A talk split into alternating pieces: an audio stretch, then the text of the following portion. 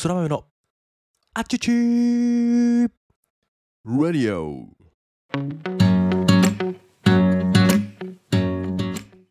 皆さんおはようございます。本日は2022年8月30日の火曜日。時刻は午前5時でございます。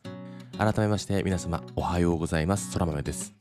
この放送は空豆こと私が日々感じたことや学んだことを自由気ままに自分勝手に自己満足にアウトプットをするなんともわがままな放送でございます。どうぞ最後までお付き合いいただければ嬉しいです。今日も元気に配信をしていこうと思います。本日のトークテーマは Help! 赤ちゃんのお肌トラブルについてというトークテーマでお話をしていこうと思います。お話をするというかもしねこの放送を聞いてくださっているリスナーの方々で子育てをするですね、まあ、お父さんお母さん、えー赤ちゃんのお肌トラブルについて詳しい方がいたらぜひ情報提供してほしいなというですねちょっとお願いも込めて配信していこうと思います、えー我が家にはですね4人の娘が、えーいるんですけども四女がですね今生後7ヶ月かな、えーなんですけども4人目にしてですねちょっとお肌のトラブルというか、うん、肌が肌あれ？アトアトピーではないと思うんですけど少し肌に炎症を起こしていて、えー少し苦しい時間を過ごしているというのが正直な現状でございます、えー過去にもですね次女かな、え2番目の子が少しお肌のトラブルというかですね半年ぐらいの時に結構ブツブツというかができて、えー包帯とかをね、えー巻いて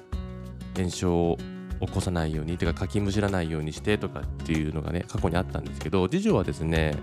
かなり極めて短期間で、えー回復して今ではすっかり綺麗なお肌で跡も残らずですね、えー目立った肌トラブルもなく今は過ごせているんですけども、え4人目のですね四女がもうね本当にかわいそうなんですよ。全身がかゆい多分かゆみですね、えーが生じているんだろうなっていうのをすごく感じていてもう一日中かきむしってるんですよね。で眠るにも眠れないというですね状況が続いていて、えー私と妻もですねこの四女に関してはどちらかが必ずずっとつきっきりっていう状態です、えー特に腕はまあ包帯を巻いて自分でかきむしらないようにしていたりこの暑い夏でもですね、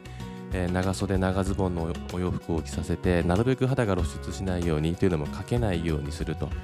いうような対処をして過ごしています。もうねただただかわいそうなんですよ。もう何が原因かっていうのがいまいち分かっていないんですよね。で、まあ、薬だとかには頼らずに処方すると決めているんですけどもまあうちの妻なんかがですね特にいろいろ調べたり試してくれているというのが今の取り組みで、えー40は完全母乳で育てているということもあってですね、まあ、妻が、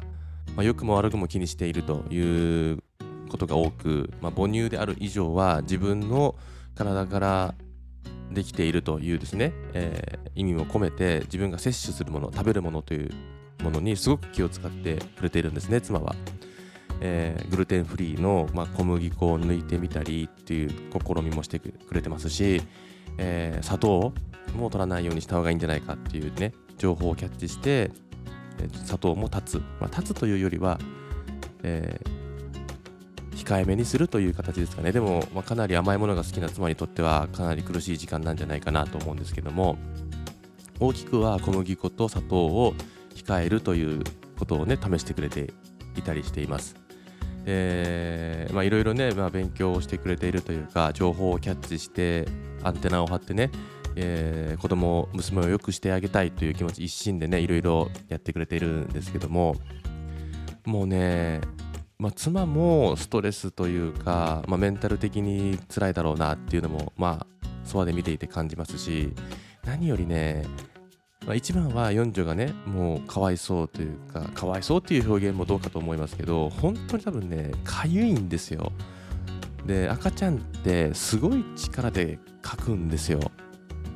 ほんとなんかもう無意識にかきむしっちゃって手とか血だらけになっちゃうんですよ。ほんとそんよくそんな力でかくねっていうのをね感じちゃうぐらい多分かゆいんですよね。顔と足肩腕頭とかいったらもお腹とかありとあらゆるところを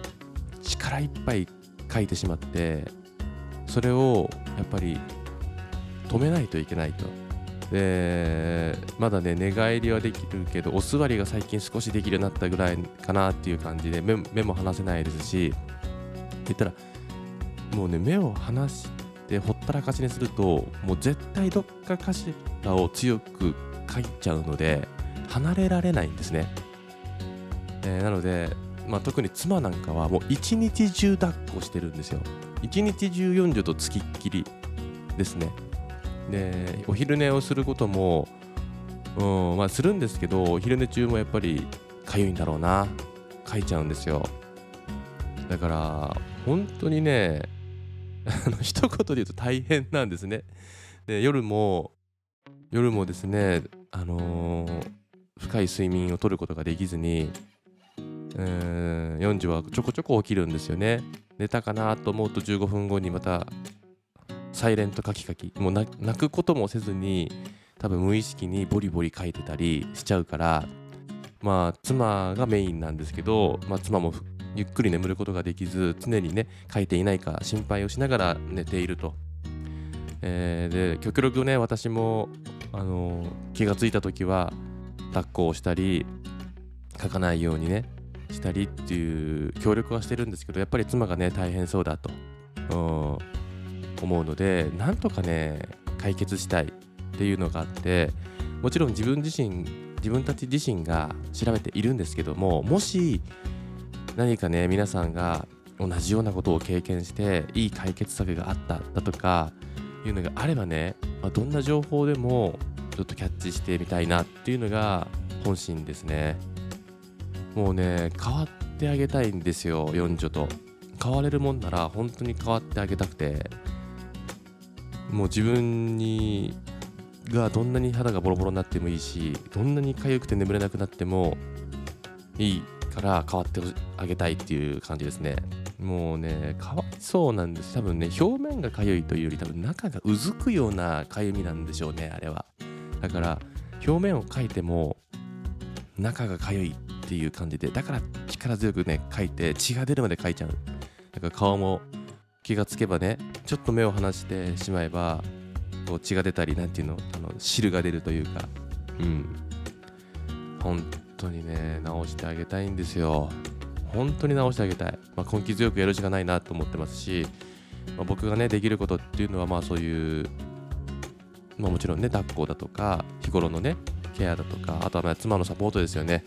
妻がねやっぱり日頃頑張ってくれるんですけどまあ、頑張るっていうのもね表現がどうかと思いますけどやっぱりね何が原因かわからないだとかいろんなことを試してもなかなか良くならない日々っていうのは多分メンタル的にきついんですよね。特にね完全母乳っていうこともあって何か自分に原因があるんじゃないかとかっていうね、えー、そんな気持ちを持たなくてもいいとは思ってますし伝えてはいるもののどうしてもやっぱり自責の念というかね、えー、いうのが強くて小麦粉砂糖しまいには今大豆もやめようかなみたいなね話もしててうんまあまあいろいろ試すのはねありがたいしよくしてあげたいっていう気持ちはわかるけども、まあ、あれもこれもダメだっていう風になると逆にストレスが溜まってそのストレスがこう娘にも伝わるんじゃないかなっていう気もうすうす感じてはいるので、まあ、できる限りのこと、うん。まあ、完全に立つっていうのはねやめようって言ってるんですよね。やっぱりもう難しいと。日頃の生活をしながらとかやっぱ、えー、嗜好品をねやっぱ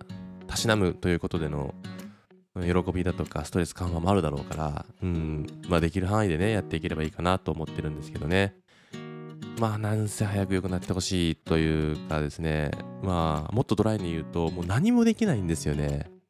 えー、ずっと抱っこずっと目が離せないで妻か私が常にくっついて抱っこをしてかきむしらないように手を押さえるだとかいう毎日ですからマジで何もできない。妻もね何もできないっていうか。え ー、まあお互いね、まあ、子育てだとか家事育児、え、仕事をしなければならないですけどね。まあそういうこともあってね、まあ、一番は娘が良くなってほしいというかあそれが一番でしかないんですけどね。現実的にちょっとなかなか自由に身動きが取れないっていうところでの、えーぶうん、部分もね出てきてるのでなんとかね解決したいなと。思っているのでもし何か情報を提供してくれる方がいればですね些細な情報でもいただければとっても嬉しいなと思います。ということで今日のねラジオ配信愚痴ではないですけどちょっとお悩みを打ち明けるというか誰か助けていただけるような情報があれば嬉しいなというですね思いを込めてお話をさせていただきました、えー、最後までですねお聴きくださったリスナーの方いつもありがとうございます。感謝申し上げます。ということで今日の配信はここまでとさせていただきます。また明日の配信でお会いしましょう。皆様最高の一日をお過ごしください。ハバグテイまたねー。バイバーイ